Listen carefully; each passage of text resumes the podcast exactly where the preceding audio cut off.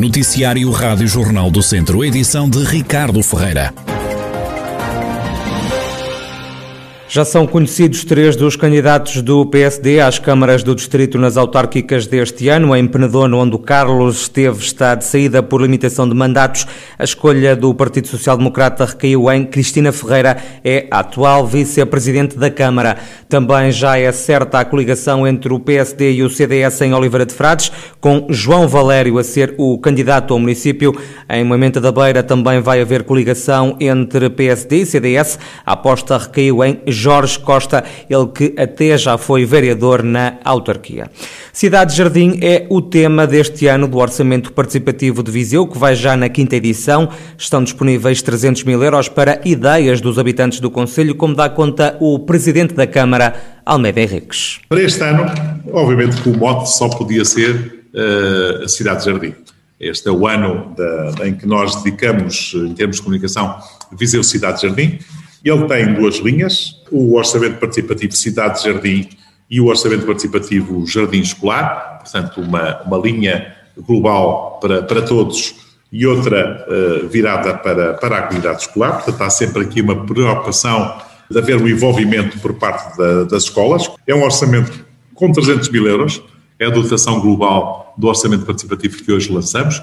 250 mil euros para esta linha uh, OP Cidade Jardim, 50 mil euros para a linha OP Cidade Jardim Escolar. Podem ser apresentadas ideias em várias áreas. O, os projetos que nós iremos aqui aceitar serão projetos de valorização ambiental ou de equipamentos de jardins, matas, bosques ou de espaços públicos, portanto a criatividade aqui é infinita. Ações de jardinamento urbano sustentável, eh, criações de jardins verticais, eh, green rooftops ou rooftops farms em equipamentos públicos ou de utilização coletiva, ações de sensibilização e educação ambiental locais, valorização e ou equipamentos de recantos fluviais, portanto, digamos que todo ele muito virado para a natureza e para a área ambiental, muito para esta componente ambiental, para a componente da sustentabilidade, para o combate às alterações climáticas, a, uma lógica de emissão de, de CO2 zero uh, no, no Conselho e no município. Este ano não há assembleias participativas físicas por causa da pandemia. As sessões vão ser digitais, assim como o voto vai ser eletrónico. Só existirá voto presencial na, no âmbito do voto inclusivo. Portanto, o voto inclusivo será presencial, será na biblioteca, obviamente com todos os cuidados eh, necessários que, que existirão numa mesa de voto, como já houve nas presidenciais. É? Agora, tirando isso, o voto será totalmente digital. Eh, nós ainda ponderamos esperar, ver em que é que. Mas acho é mais prudente, com estes timings com que estamos a jogar, fazer este ano um orçamento participativo totalmente digital. Assembleias digitais, através de Zoom, eh, e por outro lado também o voto ser digital, por SMS ou através da plataforma. Almeida Henriques, presidente da Câmara de Viseu, que lançou hoje a quinta edição do Orçamento Participativo do Conselho. As ideias podem ser apresentadas a partir de amanhã e até o dia 18 de abril. O período de votação decorre de 16 de junho a 18 de julho. Os vencedores vão ser conhecidos em agosto. A data da apresentação dos resultados ainda não foi divulgada. O Centro Hospitalar Tondela Viseu tem internados com o novo coronavírus 39 doentes, são menos 4 face ao dia de ontem. Em enfermaria estão 24 pessoas, nos cuidados intensivos Estão 15 contagiados, tantos como ontem, terça-feira. Pelo segundo dia consecutivo não se registaram vítimas mortais. Das últimas horas vem a notícia de mais 5 casos de infecção em Lamego. No total, e desde março do ano passado, já foram registados na região de Viseu 27.991 infectados. Há pelo menos 24.905 recuperados. Há também a lamentar 599 mortes associadas à pandemia.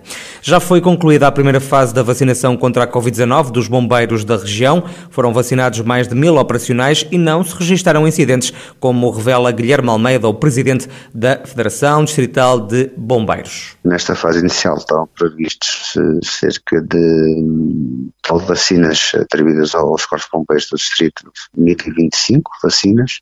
Esta fase correu eh, sem qualquer problema e conforme previsto naquela semana em que se iniciou a vacinação.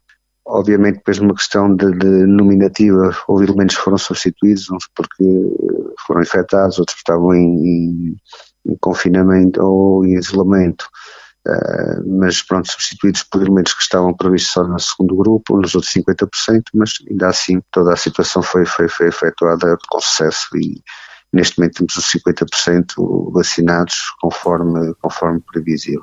Guilherme Almeida elogia ainda o facto de a campanha ter decorrido nos centros de saúde dos conselhos e não nas sedes dos ACES, como chegou a ser pensado.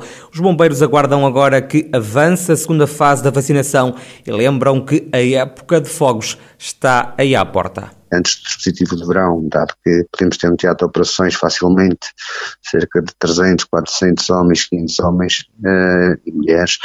Um, é importante que todos eles tenham, estejam vacinados, uh, pronto, e, também para ver se garante que eh, pelo menos o contágio entre elementos de, de, de operacionais não exista ou seja reduzido e para que se mantenha sempre a operacionalidade dos corpos bombeiros, é isso que se pretende. Guilherme Almeida, o presidente da Federação Distrital de Bombeiros, na região, metade dos soldados da paz já receberam a vacina contra a Covid-19. A Assembleia Municipal de Oliveira de Frades aprova a nova versão da ARU, a área de reabilitação urbana da vila. João Figueiredo, adjunto do presidente da Câmara de Oliveira de Frades, explica algumas das alterações que foram agora introduzidas. Acaba por ser uma republicação da ARU anterior, embora com algumas, com algumas alterações, nomeadamente a, a inclusão do IVA, que não estava, que não estava englobada na, na, na anterior, assim como uh, a, revisão de, de, a revisão global dos objetivos e da, e da estratégia, uh, e conseguimos adaptar uh, esses objetivos novos com a, com a realidade do, do 2030 e ao nível, ao nível da habitação, das infraestruturas, do espaço público, da mobilidade urbana, eh, considerando agora um fator importante que é a sustentabilidade dos edifícios no espaço público. Antigaro de Oliveira de Frades tinha caducado e é agora uma aposta do Executivo de maioria Nós Cidadãos, liderado por Paulo Ferreira. Os queijos DOP produzidos na zona centro do país têm agora uma plataforma de promoção. O Programa de Valorização da Fileira do Queijo da região lançou uma plataforma online para a divulgação da inovação deste produto típico. Natasha Pinto, da Inove Cluster, a Associação do Cluster Agroindustrial do Centro, que promove o projeto, explica por que foi lançada esta página na internet dedicada ao queijo. Este site pretende promover o consumo de queijo DOP junto do consumidor, mostrando o seu caráter verdadeiramente diferenciador e fomentando o seu reconhecimento como um recurso endógeno de alto valor uh, económico e patrimonial. Portanto, não só o site, mas o projeto. Este site é uh, e permite então conhecer melhor este projeto, as suas ações levadas a cabo, uh, as respectivas entidades envolvidas, mas também possibilita que os utilizadores aprendam mais sobre as características destes queijos e os seus fatores que contribuem para a sua denominação de origem protegida. Este site não é um canal de vendas, mas tem um roteiro pelas queijarias existentes na região. Em destaque, as queijarias que fazem o uh, queijo Serra da Estrela. Duas empresas de Castro Daire viram aprovadas as duas candidaturas ao programa Estímulo e Inovação e vão receber um financiamento superior a 2 mil euros. A presidente da Associação Empresarial de Castro Daire e Beiras, Marisa Pinto, explica que um ginásio apostou num projeto de modernização dos equipamentos equipamentos através de um financiamento de 2 mil euros. A nível do ginásio da PAFIT, a candidatura deles teve como objeto melhorias para o próprio ginásio, uma vez que eles têm estado fechados por, eh, por, eh, pelas normas que são impostas, portanto deu-lhes tempo também neste momento para pensar em novas uh, áreas e novas experiências para depois quando os clientes retomarem poderem ter essa melhor experiência ao nível de alguns equipamentos novos, alguns materiais novos, portanto, melhorias a nível do ginásio em si. E a candidatura deles foi nesse sentido. A segunda candidatura apresentada foi de uma empresa que quer modernizar a sua página de internet. No que respeita à candidatura da outra empresa, a Fortuna Eventos, estamos a falar de uma empresa de, de eventos, como o próprio nome indica, e o seu objeto nesta candidatura foi um website, no sentido de começar também a fazer as vendas online